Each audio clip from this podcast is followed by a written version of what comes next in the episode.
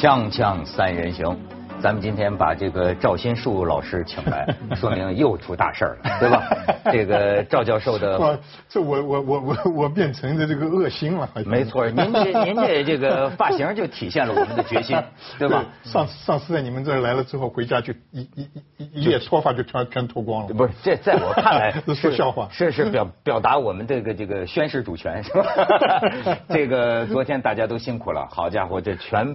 全民热血沸腾，呃，这个部分群众在朋友圈里也这个表达了参军参战的这个冲动，对对吧？不过我看这个咱们还是别着急，对吧？对对还是跟着咱们中央啊。对目前我们还是要努力这个维护南海的和平稳定。对对真要打，对对吧？照这个我在网上看的，那咱们航母战斗群是吧？吓不倒中国人民，说十三亿中国人民一人一口吐沫就给他全淹了，对吧？对对。但是现在还聊不到那儿，照着对，对不对？对对对对，不到那一边。哎赵老师，你对这个事儿是怎么个看法？我我我总结一句话吧，就是这个呃国际水平的垃圾化。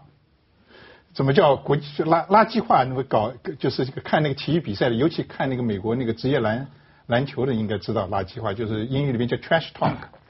他一个球员，我跟你说，对对着对方的球员啊，哎，你今天怎怎怎怎怎怎么这么没没劲儿啊？你和屁股特别难看呐、啊，你你那个手怎么这么长啊，像个圆呢、啊？你今天好像投球投不准呐、都说没意思的话。嗯，那么现在这次这个这个这次仲裁呢，你从几个方面来看，也有点就是毫无意义。就是说，他一般的法庭，他要严肃的要判一个案子的话，他必须后边有这个警察或者是军队啊，来能够用暴力来执法的，也必须不不不不然的话，你犯了别人不不听你的有什么用？那国际国家与国家之间的法庭现在就是这个状况，它没有一个国际国际军队、国际警察来执行这个法律，所以这个国际媒体在报道这个事情的时候反反复复的说没办法执行，没办法执行，不仅是没办法执行，这个各个国家，尤其是大国都有这样的历史，就是判这些法庭对你的判决不利的时候不执行，英国有，俄国有。美国也有，但是他干脆就是这个海洋国际，呃呃，这 仲裁这个庭，他干脆他就因为海洋公约他不参加，所以他干脆别人没办法起诉他，别的法院有判他败诉的，他也不执行。现在这个也是这样，中国说不执行就不执行了。那么既然这样，而且得出的这个结论，现在这个他的这个这个这个结果又是那么的荒唐，就是说很多国际法专家都说吃惊吃惊，那就是很客气的说你做的不对，不是我预期的，不是因我认为应该的得到的这个结果嘛，所以我吃惊嘛，就很客气的说你做的不对嘛。那么从这样来说，他为什么还要这么说呢？就是像篮球场上让你恶心恶心的那个垃圾话一样，他就是要叫你恶心，叫你乱了方寸，叫你这个动作出错。这所以最后他有没有效果，就看你自己怎么反应了。那假如真是像您说的这样，它背后代表着哪一方，就很值得琢磨吧。就是就是那就是那那你说我的我的看看到看法，这当然各种利益了。那么很明显的，比如说菲律宾、越南，他都高兴了，对不对？这个是很正常，对不对？他跟你你有利益冲突嘛？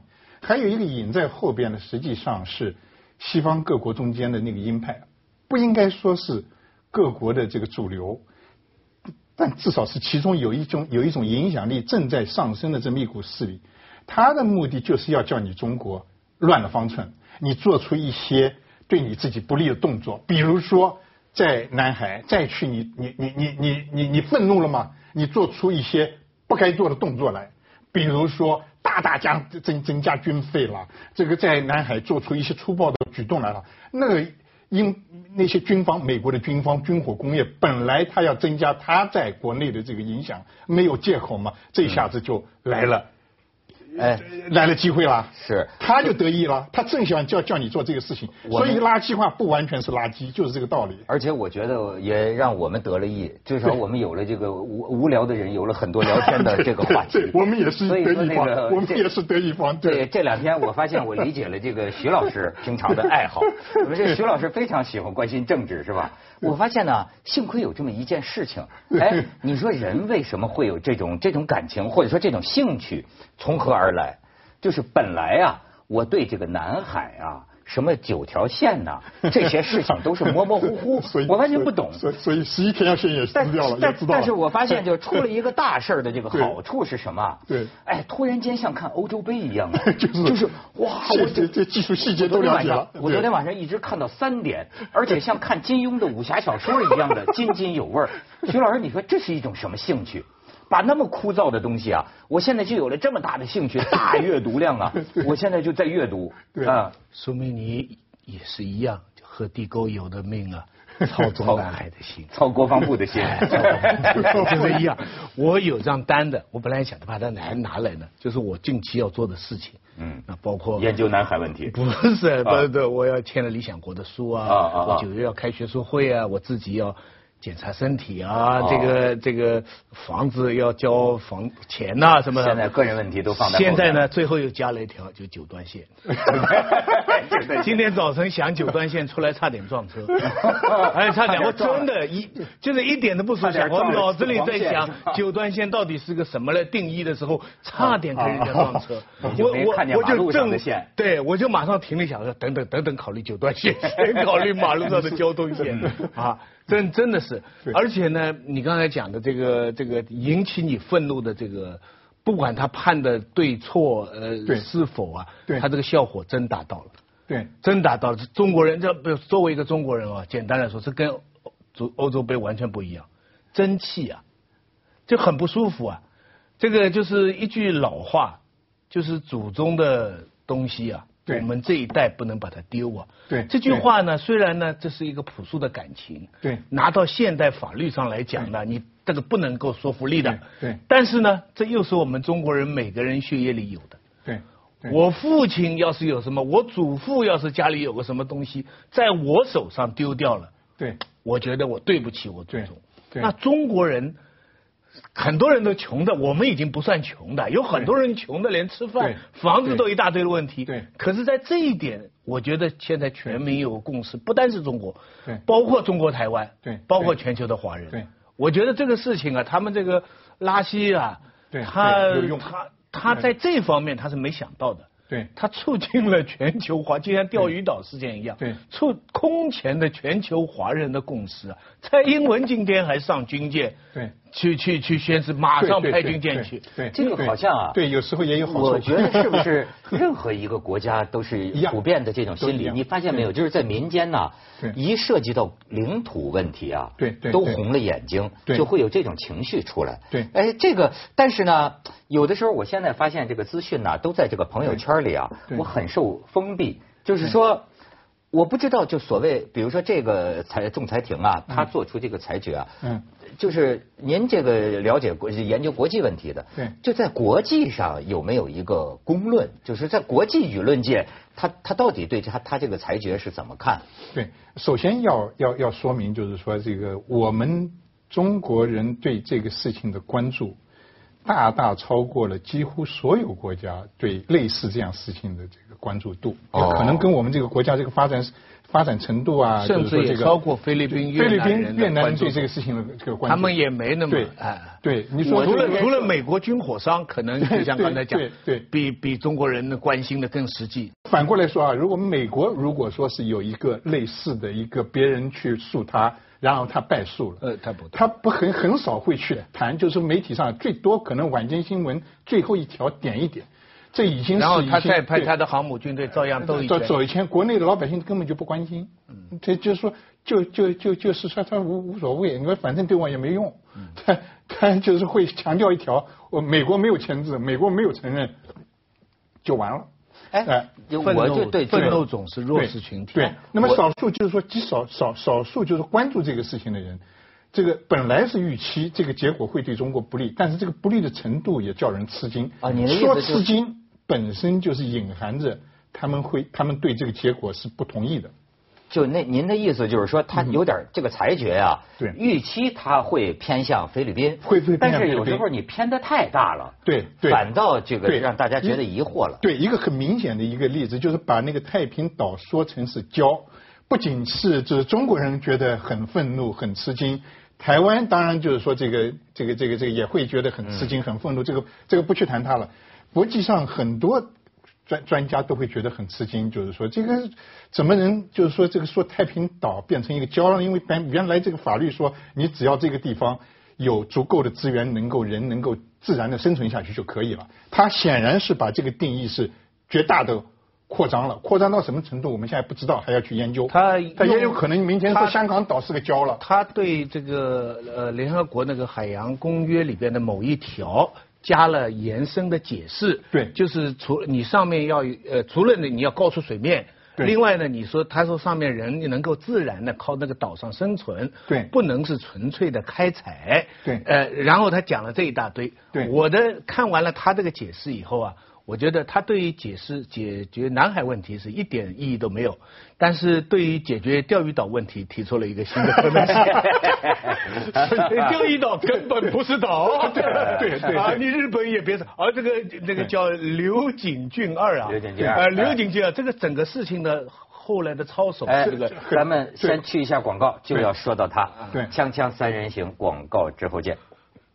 哎，咱们现在可以看看这个这个这个谁了啊？这个中井俊二哎，不是先生，这人是 这个最近观世音菩萨出来给我们这个护法来了，就说这个北京的士司机说呀，说这观世音菩萨要是跟自由女神掐起来，准把自由女神打得披头散发。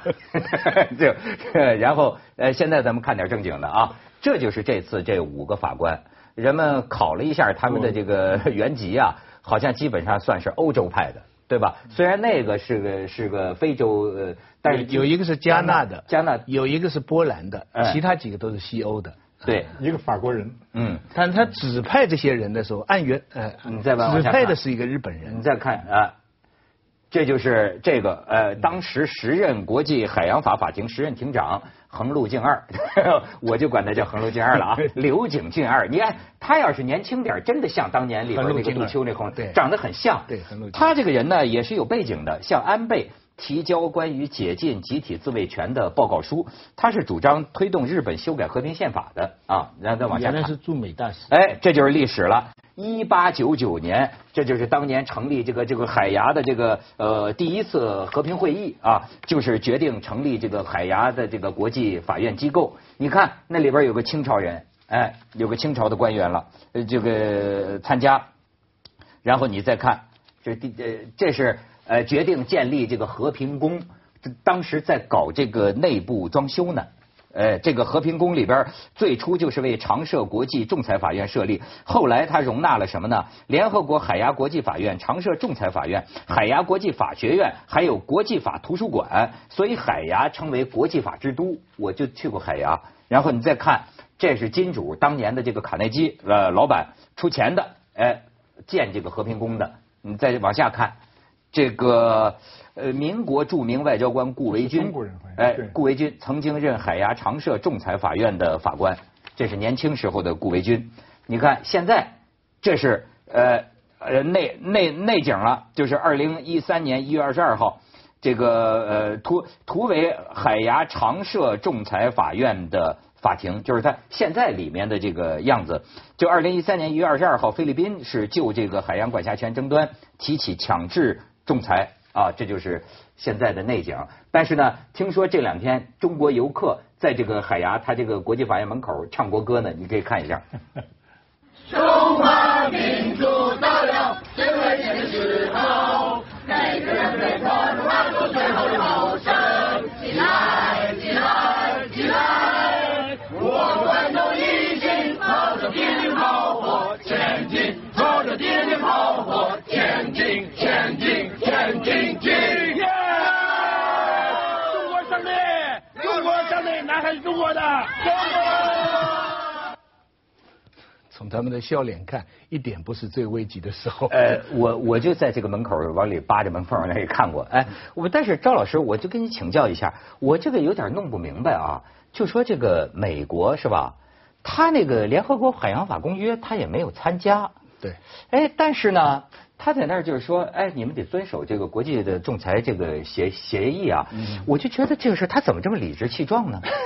美国人自己都说，有那个美国的这个海洋法专家，有国际法专家都说，How can you do that with a straight face？你怎么就是说自己这么说了，居然还装着一本正经的这个脸还装得出来。美国人自己有一次我看到克里，就是他的国务卿啊，就是说有一次这个采访的时候，他会很强调，他说我签字了，我签字了。他的意思是什么呢？当时总统是签了字了，签了字之后呢，他要，但是最后呢，还是要通过按照他的国内法。还要经过国会批准，国会才能生效。国会一直没有通过，他现在还是没有通过。几十年过去了，仍然没有通过。然后呢，他就拼命说：“We are signatory。”他意思就是我签字了，但是 We didn't approve it。这个是废话嘛？这又是一段废话嘛？就是，然后呢，他就在那儿就是选择性的，就是有时候强调，有时候不强调，他也不不否认。我有过那个国际法庭的这个，不是这个法庭，因为他没有他没有批准嘛，那么别人就不能依照这个公约去起诉他，你知道，就说美国人的这种天生正义啊，这种正义感呢，你从好好莱坞电影里你感觉到的，他是认为有我的呃价值观，我的原则是放之四海而皆准的，是具有天经地义的这种正义性的。你发现没有？他就带着这种自信心说话。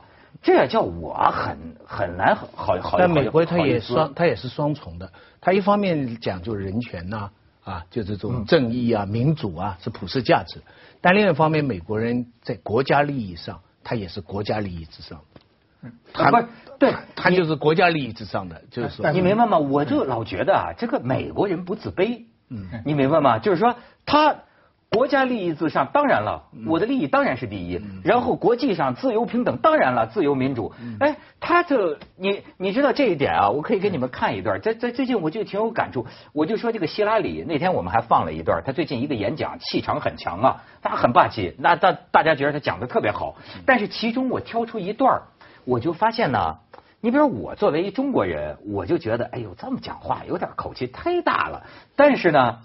你觉得他是美国人呢？他就觉得理所应当，他就讲我们美国为什么要领导世界？为什么得我们说了算？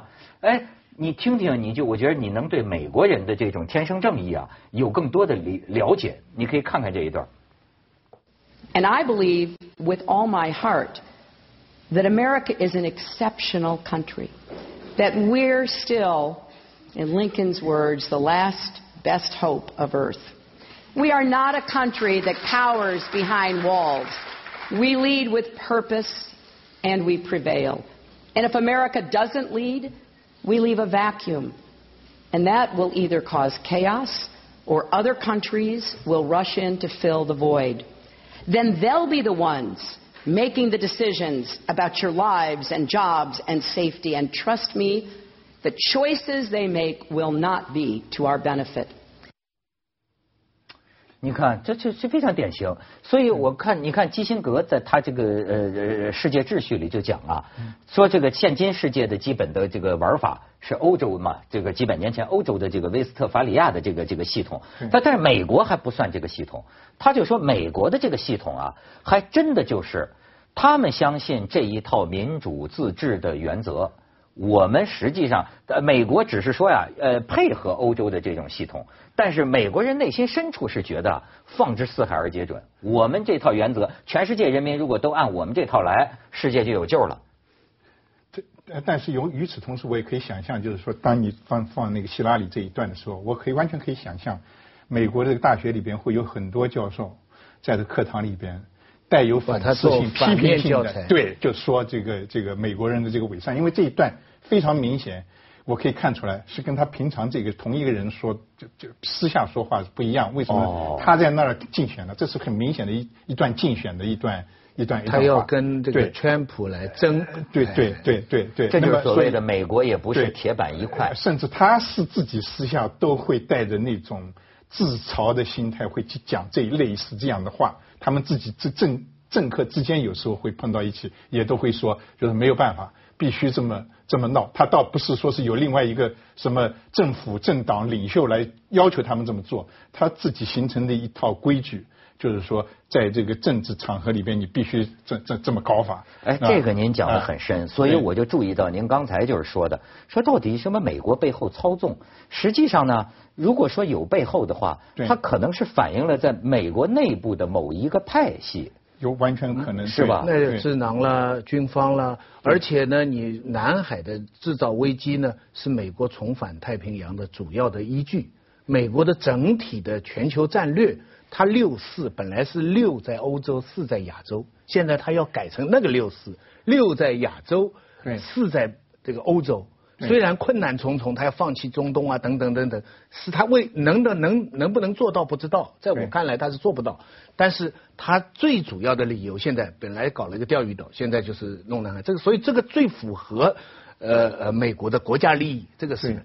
那么至于你们刚才讲美国这种它特殊的国家使命，它来拯救世界这个东西呢，这个其实交接班是在那个那个大大西洋的那那艘军舰上。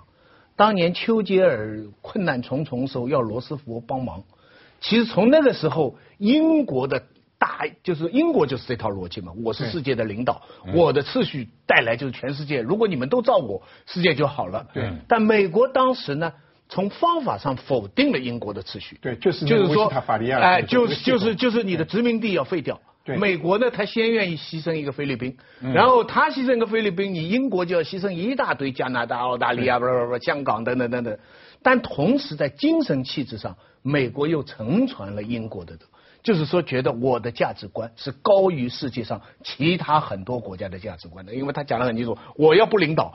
你看是什么人来领导啊？就这样，试看今日世世之世界，竟是谁家之天下？观音菩萨了，观音菩萨。哎，观音菩萨都比他们强，我觉得。锵锵三人行，广告之后见。哎，赵老师，我听出您一个意思，您说他这个所谓仲裁庭的这个裁决啊，对，实际上在我们国内的这个动静比国际上的动静大，是吧？就是说我们现在感觉全民动员了，对，对吧？好像您觉得实实实际上没那么大动静。呃，我就是刚才说嘛，就是说这个是一个国际水平的垃圾化，垃圾化有作用的话，一个前提条件就是你自己乱了方寸，你自己不乱方寸的话，垃圾话是没有意义的。反过来，你也可以跟他对他说垃圾话。最高级的运动员乔丹就是个垃圾垃垃圾话高手。就是常常看到两个人鼻子对鼻子讲话，的手不动。别别别人对你说垃圾话，你也对别人说垃圾话。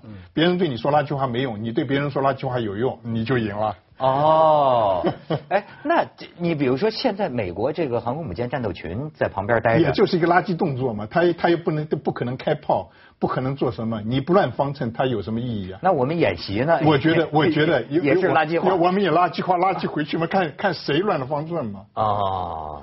所以说，这个高层大家心里都门清，是吧？对对对，不是，我觉得这个事情到一定水平就清楚了，就叫台面底下的事情，谁的拳头谁的脚的，其实大家都清楚。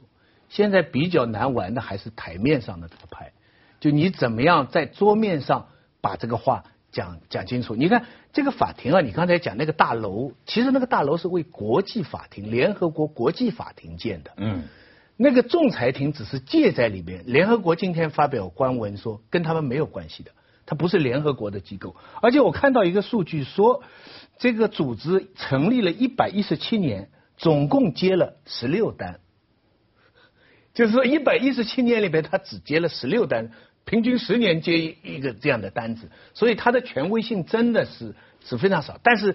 也就看人家来怎么怎么怎么来利用它这个东西。接的中间只有百分之三十是实际执行的。对，呃，但但对中国人来说呢，你说完全没好处，中国的老百姓我觉得也有好处。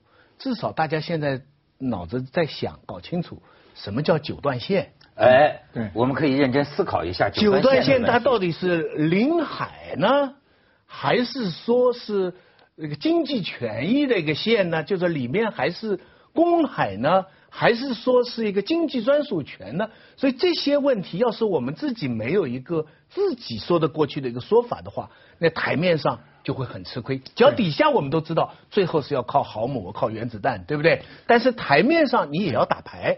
但是这个啊，我现在感觉到啊，它是个宣传战呢。它本质上，当然了，国际法庭咱们都知道，它就是正牌的铁钉铁打的那国际法院裁决，谁听过呀？对吧？那怎么有？但是呢，它这个地方的现在都是一个怎么说呢？这种宣传舆论，就是哎，我在，而且呢，它这个就借势，这打的都是心都是心理战。比如说，国际上对于中国是个什么样的看法？哎。他在配合上这么一个调调。对，所以呢，这次这个仲裁庭弄的就是很过分的，反而是对中国是有利的，就是说它的这个可信度反而下降了。如果按照原来的预